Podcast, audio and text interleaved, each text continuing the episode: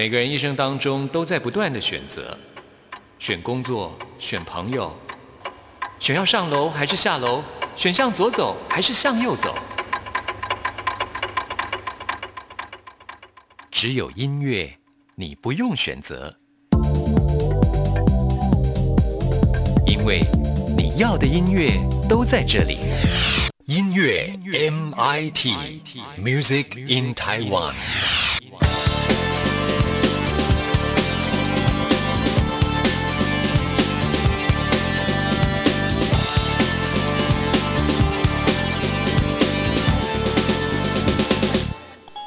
J 音乐盒。亲爱的听众朋友，大家好，欢迎收听今天的音乐 MIT Music in Taiwan，我是谭志毅。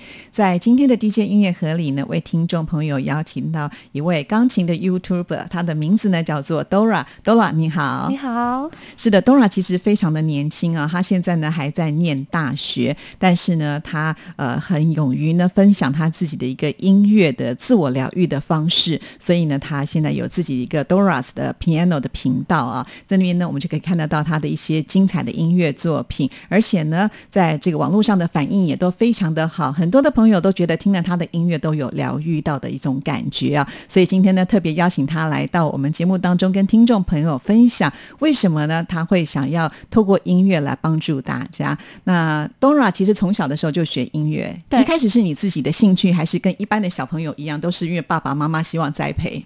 嗯，其实从爸爸妈妈希望栽培，就是各方。我小时候学了非常多的才艺，然后后来发现我能够专注在音乐上很久。是，后来就走这个音乐的这一条路就对了。对，我记得好像一开始的时候你还是念音乐班，对不对？对对。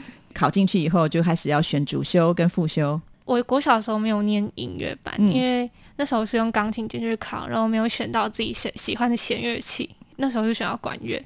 所以后来就没有读过小音乐班，后来就直接自己去学小提琴，然后国中的时候才考进去。嗯，用小提为主修，钢琴副修，然后考进音乐班。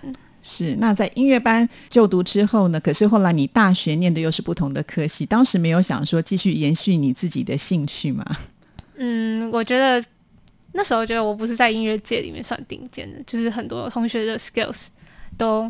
其实都比我还要顶尖非常多，然后技巧上面还有音乐性上面也胜过好几筹。然后那时候觉得自己在音乐界如果没有占到最上风，可能没有办法作为一份稳定或者是被其他人欣赏的。一个出口，所以后来决定把它当成兴趣。是哦，我觉得你怎么会在年纪这么小的时候就会这么清楚自己的方向？还是说，因为自己的这种好强心，就是希望我在这一个行业当中，我就是一定要当顶尖的人，是有这样的一个心态吗？其实那时候其实蛮受同才影响的，嗯，就觉得好多人都觉得哦，要读普通班，然后音乐班好像越来越少人读然后。那时候就其实有在思考说，到底音乐。这方面东西对我来讲是怎样一个存在？是兴趣的存在，还是我以后真的想要把它成为职业？当然，我的梦想还是以音乐当职业。可是后来发现，在台湾的整个文化里面，艺术文化不管是舞蹈，或者是美术，或者是音乐，是比较不受到那么多的重视。所以想说，如果是用专业来讲，我可能没有办法做到。能够把它发扬那么大。另外一方面是台湾的音乐教育制度比较偏向古典跟技巧，还有音乐性。那我自己喜欢的是即兴，就是喜欢我今天想要什么就弹什么，我不需要谱，然后也不需要任何的表情符号、大小声的字，就是约束在一个框架里。所以那时候就是跟音乐班的理念其实有一点不同，所以我决定就是走自己喜欢的。比较 freestyle 的，就是你自己就是很有想法，也很清楚自己的目标是什么。就发现，在台湾的这个音乐科系并不是自己想象的呃那样子的一个状况的时候，所以你决定呢就是要换跑道了啊。对，那你当时选的是一个什么样的科系呢？当时选的是地球科学系，因为那时候对天文气象有一定的兴趣成分存在。嗯，对，所以那时候就进入了成大。嗯，念地球科学系。是对，可是这一切好像呢，就要开始展开你自己的抱负的时候，也发生了一件你自己觉得很难过的事情嘛？对，对，跟大家来分享一下。嗯，在我大二下学期的时候，发现了一个不速之客来到我的身体里面，一颗肿瘤，就是 synovial sarcoma，就是所谓的滑膜肉瘤。那它是一个恶性肿瘤，然后，嗯，算是人生中蛮大的打击，就是那时候变成说一定要休学。嗯哼。休学，然后去做一些手术啊、化疗啊、放疗，嗯，这些都不是在我人生规划里面的。是，可是当时知道的时候，应该是非常的惊讶跟害怕嘛，就觉得怎么会有这么大一个玩笑，就是一个醒梦醒一百次都醒不过来的感觉，就会觉得会不会明天醒了，这一切都只是一场梦。是，可是我现在看到你还算是蛮乐观的，是怎么走过那一段时间呢？因为刚好是你人生最辉煌的，要正要开始呢，你要发展你自己的一个梦想的时刻，居然来了一个这么大的打击的时候，你怎么去挺过跟面对这些事情？嗯，我必须要说，周围朋友是帮助我非常大，可是大部分人还是看到你肉体上的创伤，可是心灵上的创伤。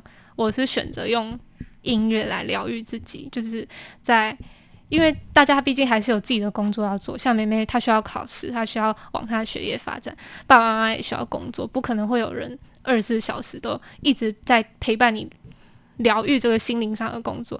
那我是选择用钢琴还有音乐来疗愈自己的灵魂。那什么时候发现可以用音乐来疗愈你自己呢？其实我长期以来没事的时候。就是会弹钢琴，就是我会觉得它是一个抒发情绪的窗口。所以，其实从你会弹钢琴开始，当你有些情绪需要抒发的时候，你就会借由琴音来把它表现出来。对，那那个时候的琴音的感觉是怎么样呢？因为我觉得有时候。琴音它可能就代表你当下的一个心情，尤其你喜欢改编嘛，对不对？所以呃，比方说，可能我现在真的是情绪很糟的时候，也许我借由像贝多芬的暴风雨，然后乒乒乓乓的，然后把这些情绪呢，通通抒发出去之后，可能自己的心情就会好一些。所以当时你在弹琴的时候，你是会用什么样的方式，就是让你的情绪找到真正的出口？呃，当时因为心情是算比较抑郁，然后比较低落。觉得好像没有人懂我，因为大家看起来就是哦，我知道你很辛苦，我知道你化疗放疗很痛苦很辛苦，可是没有人知道你呃既定原本既定的未来是这样子被淹没的，被吞噬的。那我那时候会选择弹一些比较抒情的音乐，因为那时候在家里其实听了很多，不管是比较活泼或者是比较。阴暗或抑郁暗沉的音乐，然后那时候的想法是想要把它改编成一个可以跟心灵就是畅通的，比较比较抒情，然后比较不会不是那种就是很华丽型的音乐。嗯嗯嗯。所以你选择的就是说，即便它可能是华丽的音乐，你也希望用一种淡淡的方式把它诠释出来。对对，会比较贴近你自己的那种感觉。因为真正的那个大风大浪你已经经历过了，所以你现在可能就是要稍微让自己的这个心情能够更平顺一些。因此，你可能会把它改编的，就让大家听起来就觉得很舒服。这也就是为什么在这个频道当中，大家喜欢你的音乐，嗯因为可能就是代表了一种有温暖跟温度的感觉啊。我们。先来欣赏一段音乐后，等一下我们再来仔细的聊一聊他是怎么样呢？啊，成为了一个 piano 的频道当中的演出者哈。那我们先来听的这首曲子呢，目前可以说是在你的这个频道里面呢，点阅率相当高的一首曲子，呃，叫做《背着回忆再遇见》，这是呢《想见你》当中的插曲，我们一起来欣赏。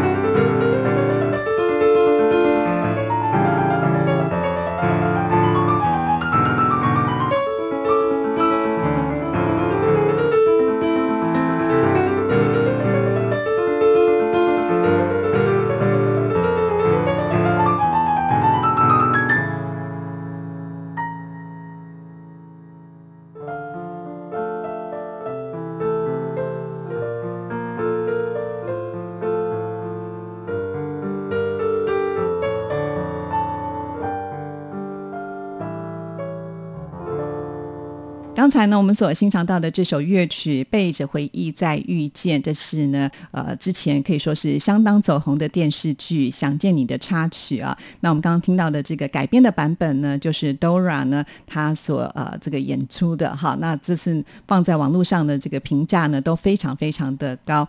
那其实什么时候开始正式的想要就是把这些音乐，就是你弹奏的这些音乐录制下来，然后放在这个网络上，可以让大家来欣赏呢？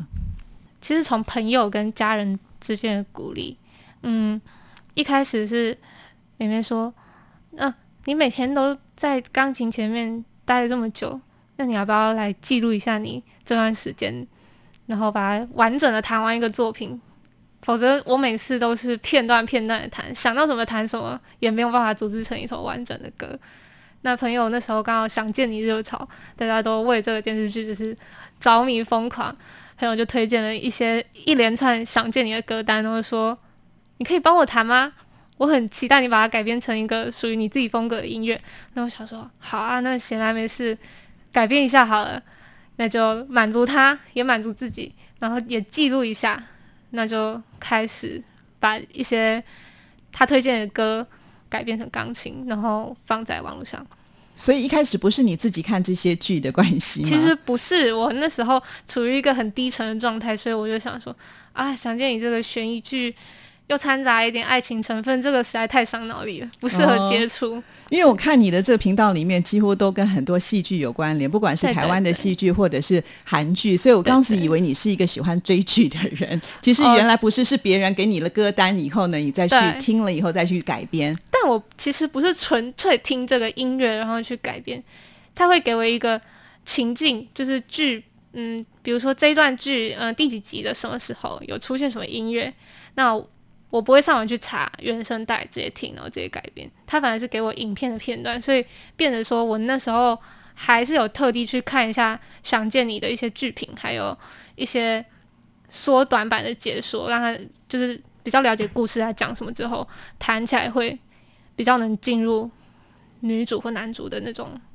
心情状态哇，所以你的这个改编的创作还蛮特别的，不是是一首曲子的旋律给你之后，然后你去做一些改变，反倒是呢，你要进入到这个故事的状态当中。嗯，我认我认为，如果是站在主角情绪的出发点，会能够比较完整的诠释整个音乐。毕竟，为什么会拿这些曲子来做《想见你》的配乐？我觉得一定是有它的意义存在。那这些配乐人那么辛苦的选了或编了这些。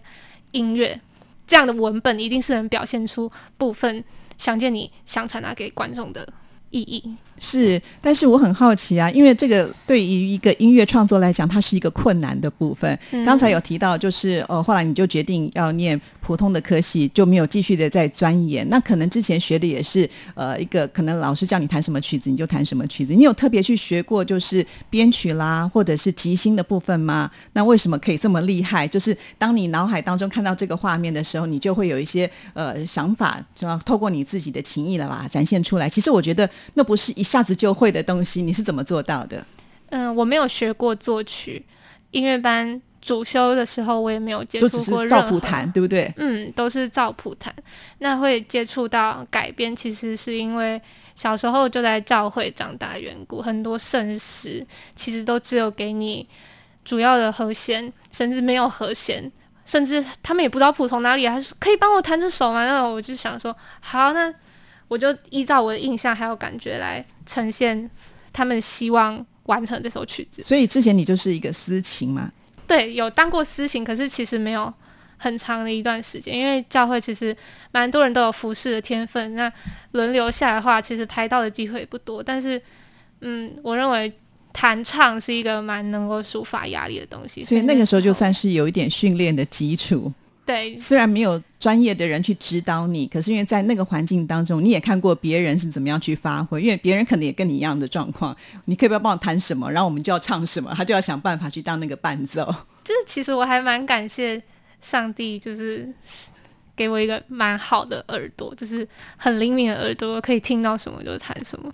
哦，是，所以就在那个时候就建立了一些基础。可是当你要成为一个呃 YouTuber 的时候，那你当然会希望说我的东西要越来越精进。那你有没有就是用什么样的方式，然后又不断的能够创新，有更多的好的音乐作品出来？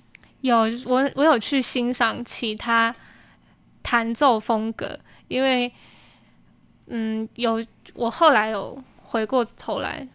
醒思一下我所创造出来的音乐，就是有时候我觉得风格趋于一致化，然后伴奏也变化不多，所以我也会去呃其他钢琴 YouTuber 是怎么去诠释属于他们的风格，那参考完大家的，然后再把它融合一下，变成自就是把它加入我的创作。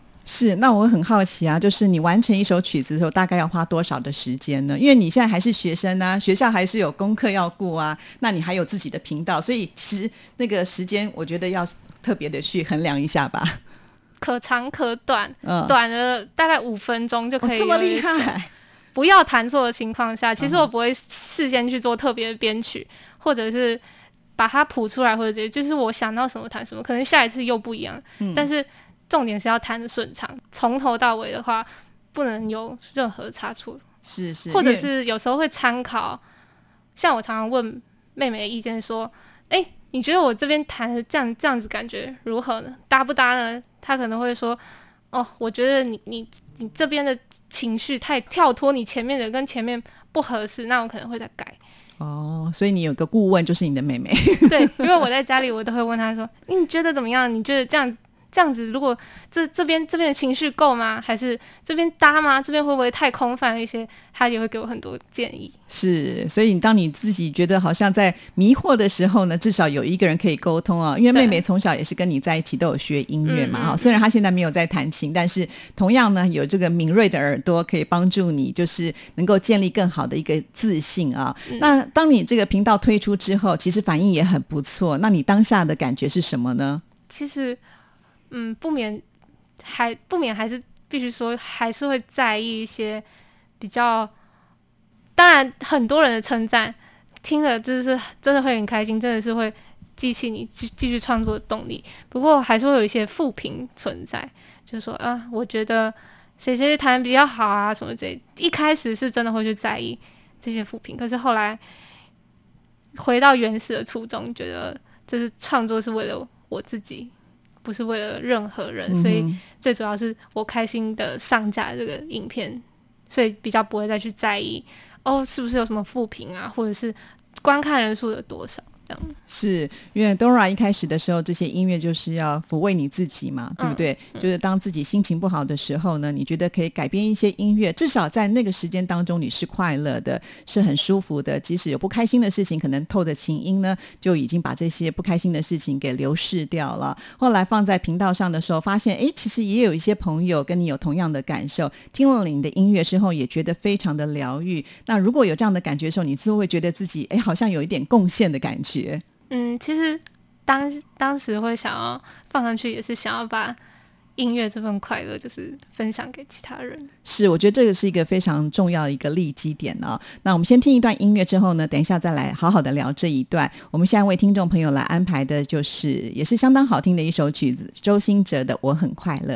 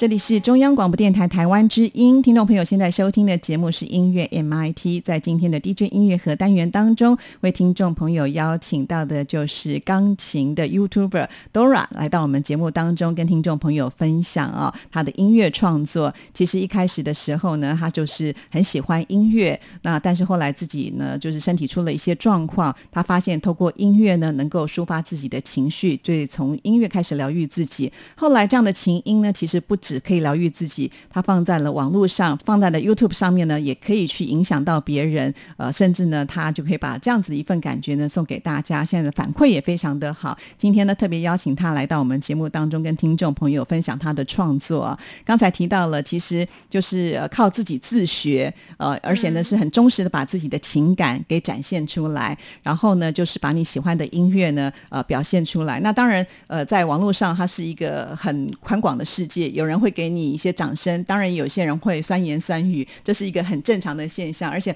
Dora 现在也很看得开，就不太去理那一些所谓的负评的东西。最重要的就是要回归到我自己，就是要透过这样的音乐来疗愈自己，也希望呢能够帮助大家。因为不喜欢的人就离开就好了嘛，对不对？我也是这样觉得哈。因为有的时候我们是很难去满足全世界的人，但是至少我觉得同频率的人大家在一起，然后我们很珍惜这一块的音乐的疗愈方式，我觉得那就是。一件非常好的事情啊！好，那我们刚才有聊到，就是说你开始录这些音乐，那你会不会因为这样子影响到你自己的课业呢？因为你自己本身还是一个学生呐，哈。虽然当时的这个梦想没有直接完成，后来你也转系了嘛，可是转到了中文系也是你个人也很喜欢的。那毕竟还有功课要顾啊，你现在又有自己的频道，还要去看人家的留言，哇，那个会占你很多的时间呢。嗯，其实不会特别就是。有功课上的压力，是因为弹琴本来就是课后疏解压力用的，所以就不会特别觉得说，哦，我一定要，我要在期中考的时候刻意去完成那一首曲子，什么时候一定要上片啊？什么时候就是有空、心情好、有时间的时候，我觉得这样子做出来的创作才是有意义的，才是能够真的有掺杂这些快乐因子。真的是，他不是为了就是要推出，然后特别去给自己一个期限，纯粹就是一个心情上，你觉得这个时候开始，你可以用这样的音乐去展现，因为。其实说实在啊，要念书也是会有压力，你还是会面对学校的什么期中考啦、期末考，那个时候呢，也是一种情绪上的紧张，对不对？那也许弹琴就是可以消除你课业压力的另外一种方式。所以一个人有一个很好的嗜好跟兴趣是非常重要。你你觉得应该是这样吧？对，很很能够感动自己，也感动听者，嗯哼的一个方式是。好，那你现在放到这个频道上来的时候，刚开始可能是你的亲朋好友听到嘛？对比方说爸爸妈妈，他们听到了以后会有什么样的感触呢？其实可能我每天都在家里弹琴，妹妹也是，她就觉得说哦，好吵啊，每天都在听你弹琴呢，总是在弹，每天都在弹，这样你又不是音乐系的学生，你你你也现在也不是音乐班，干什么每天都花这些时间弹？嗯，可是后来看了放上去，他们就。也是蛮捧场，就是偶尔还说来我帮你刷个呃点阅率好了，看你这样子一开始都没有人，我帮你刷个点阅率，帮你按个赞这样。可是后来他们也觉得这是一个我疏解心情的方式，所以也是相对支持我。是在我们今天录音之前呢，呃，就是 Dora 带着妹妹一起来到我们的录音室里面，就聊到，其实 Dora 是一个非常有爱心的人哦，就是满满的爱。当别人有需要的时候，你是会毫不犹豫的全部掏空的那一种啊。甚至呢，在网络上，因为你的琴音太好听了，很多人就会求谱，对不对？但是我们前面也有聊到，Dora 的创作呢是即兴的。所谓的即兴，就是你可能随着当下的一个心情，每一次弹奏的都会不一样，所以你也很难就是把这个谱给记录下来。而且你应该自己也没有谱嘛，对不对？嗯，对我我每次弹起来就是都不一样，所以我也很难去真的把每个各个音把它就是记录下来。是，但是你就是有求必应。当你的这些呃粉丝们来跟你说我希望求谱的时候，你好像就真的是手动的来抄谱给他们，那要花很多时间的。我会比较想说，哎，他们这样子会看得懂吧？所以我还会再附上解说，就是想说，哎，和声应该不是每个人都看得懂，不然我来解释一下和声是什么好了。对，结果后来你发现并不是那么的简单。嗯，因为大家还是比较希望有双手的谱，毕竟要先懂和声，然后再去看你的谱，还是有一定挑战性。不过那时候我的初衷是希望大家都弹出属于有自己风格的曲子，即便就是主旋律虽然是一样的，但是经过每个人的手、每个人的情绪，只要有对的和声，我觉得弹出来都是一幅会是很美的画。但是可能比较多初学者还是希望有完整的双手的谱。对啦，因为不是每一个人可以就是听到音乐就能够弹出漂亮的伴奏啊，这个还是有这个过程。就好像 Dora 之前因为可能在教会里面待过，那大概知道用什么样的方式来展现，还是有经过那段训练的时间，才能够完整的演奏出一首所谓的即兴的作品啊。那我觉得即兴它可贵之处呢，就是你可以有很多自己的想象跟发挥。就像我们刚才提到的，每一次的情绪不一样，你弹奏出来的也会不一样。所以我就很好奇啦，当你在录制这些。影片的时候，刚才有提到嘛，一定要就是全对了，你才会把它放到这个频道上面去。那你在录制的时候，会不会哎，今天好像这个情绪不是很对，然后弹了某一个版本，那你可能不是很满意。可是再过五分钟或十分钟以后，你再回来录，又不一样的情绪，可能又是另外一个版本。会不会到最后你很困扰，说到底要用哪一个版本呢？把它放到这个频道上呢？嗯，当然会，嗯，就是会觉得说怎样才是适合的，怎样才是我那时候想弹这首曲子的初衷。那这时候妹妹又是非常重要的一个关键者了嘛？所以开始问妹妹说：“你觉得这首曲子这么诠释好不好呢？或者是听众会喜欢怎样的曲风呢？就是觉得多一个人可以参的意见可以参考。”对，所以你现在主要的还是只有妹妹当做你的一个顾问吗？目前是这样，是目前是如此。你有没有想过说，哎，我干脆就试着把很多的版本同时的放上去，就让大家来一个自由选择？嗯，针对《想见你》这首曲子，我放了蛮多的版本。我放了原始的《想见你》，搭上清亮的弦乐版本，跟有一首是跟贝多芬的悲怆结合，就是古典跟流行融合在一起的版本。然后有另外几个版本是《想见你》所有的 OST 的 mix mix up，然后。再一个是里面有一首比较活泼的，叫做《一份白糖果》，它其实原原本是用《想见女》的原曲去改编成一个比较活泼的版本。这几个版本我都放在网络上去，就是我相信虽然是同一首曲子，可是不同的演奏方式带给观众的情绪跟想象出来的情境也会有所不同。嗯哼哼哼，对，所以你其实就是会用这样的一种方式呢，把它通通都放上去。就像我们刚刚讲，它就是一个。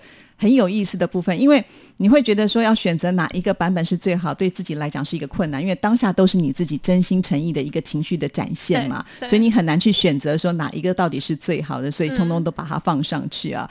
那在你的作品当中，除了我们刚才提到会跟戏剧有关联，是有画面的，那其中也有很多流行音乐的改编，比方说像五月天啦，比方说像林俊杰，或者是刚才我们听到的周兴哲，这些也都是你喜欢的歌手嘛？这些歌曲，对。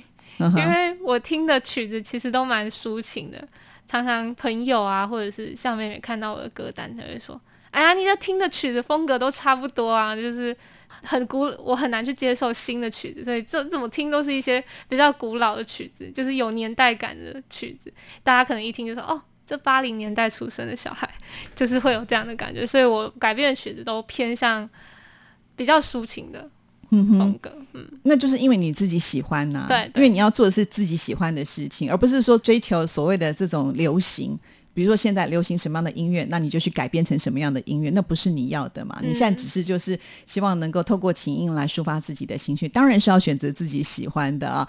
那我们接下来为听众朋友安排的呢，就是五月天的一个串烧，哇，这里面的曲子好多，知足，突然好想你，干杯，我不愿让你一个人。好，那呃，这些都是你自己喜欢的音乐，平常也很喜欢唱歌吗？我喜欢唱歌，不过嗯，歌喉不受欢迎。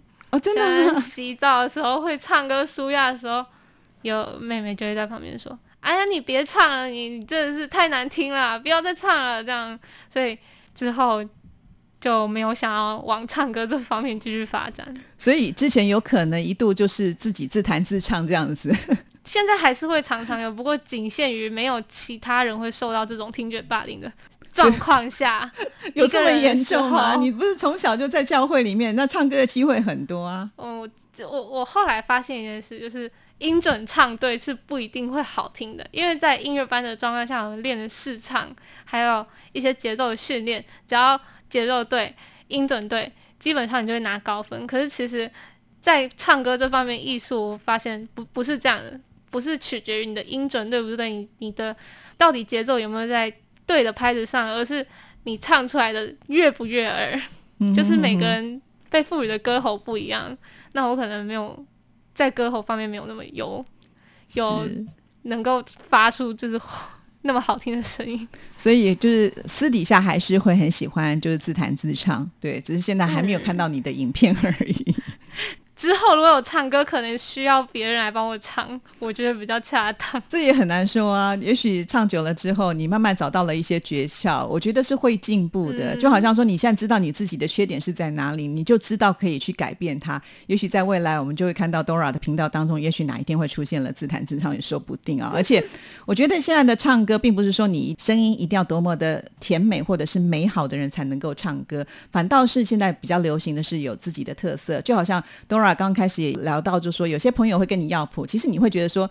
你就试着自己弹嘛，对不对？那没有一定的标准，就是说没有人规定你呃这个音错了就不对。那事实上，我觉得可能每一个人都可以做出自己的一个音乐的兴趣跟嗜好。我觉得甚至它是一种自信心的展现。嗯，也许一开始它并不是那么的顺利，但是终究只要有信心的话，它还是有可能变成一个完整的作品。我们先不要求好，至少我觉得有了完整之后，那再来会慢慢的进步。我想多少应该也是经过这些的步骤吧。对，就是。其实作品最主要还是能够弹出个人的风格，然后有属于你自己情绪抒发的一个出口，不需要，嗯，不需要去在意太多人的批评或是。其他的论述就是自己开心最重要。对，这就是一开始你的初衷嘛，不要受到太多的这个影响。那我们觉得有这个相同共鸣的人，就可以引发出很大的一个涟漪啊！我觉得这是很重要的。所以今天邀请 Dora 来到我们节目里呢，跟大家分享了他的音乐作品啊，我觉得是非常难得的，因为他在音乐当中找到了自我疗愈的一个方式，而且呢，他也很愿意把像这样子的一个情音呢，去帮助其他的人。而且现在频道推出之后呢，也确实得到了很多的回馈啊，那也激励的，就是 Dora 呢会努力的往这个方向去发展。那在未来呢，如果你毕业之后，你会把它当做是你的一个正职吗？能够将兴趣发展为正职，我觉得这是上天真的是眷顾你一个非常非常幸福的事情。对，可是你自己本身对中文系的这些课程也是很有兴趣的，这个时候又是一个取舍的时刻。有一个我非常喜欢的团体叫苏打绿，里面的主唱清风，他也是中文系毕业，他创作了很多歌曲，都是他的歌词都是结合很多的宋词，然后可能很多人觉得啊，就是文青风，可是我觉得那是有意义的，毕竟中文系。最幸福的事就是读的东西全部都是古人留下来的精华跟精粹，我觉得这是读文学无可取代的，一样这个科系最幸福的一件事。是，那你会也想要跟清风一样，就是开始有一些文字上的创作，结合你自己的音乐，因为你现在可能是改编别人的作品，在未来会不会有这种全创作，就是词曲都自己来？其实现在在。学校需要背词的时候，我就常常创作，因为我记忆力不是很顶尖，我需要靠音乐来大量的背诵这些词跟诗。所以你已经做了很多的作品了，这样讲。嗯，就是。在填词方面，当然还还没有到自己就是作曲的方面。至少就是以前，就是在你面对考试的时候，你会把那些你要背诵的东西，已经变成你的歌词就对了。它是有旋律的，对，你已经很习惯，就是把它们加上旋律。有了旋律以后，你就觉得比较容易记忆，嗯，然后可以应付考试。但是它很有可能接下来就是你创作的很大的一个练习的养分。对，就是希望这方面可以。有其他滋长的空间，这样哇，真的是太棒了！所以我相信呢，未来在这个 Dora 的频道当中，不止可能只有看到他就是改编这些大家很熟悉的曲子之外，在未来很有可能会出现他自己就是全创作的音乐作品，让我们一起来期待喽！今天再一次的谢谢 Dora 接受志毅的访问，也祝福你越来越好。那我们现在就来听五月天的串烧作品。那今天也要在这首乐声当中跟您说声再见了，谢谢您的收听，祝福您，拜拜。thank you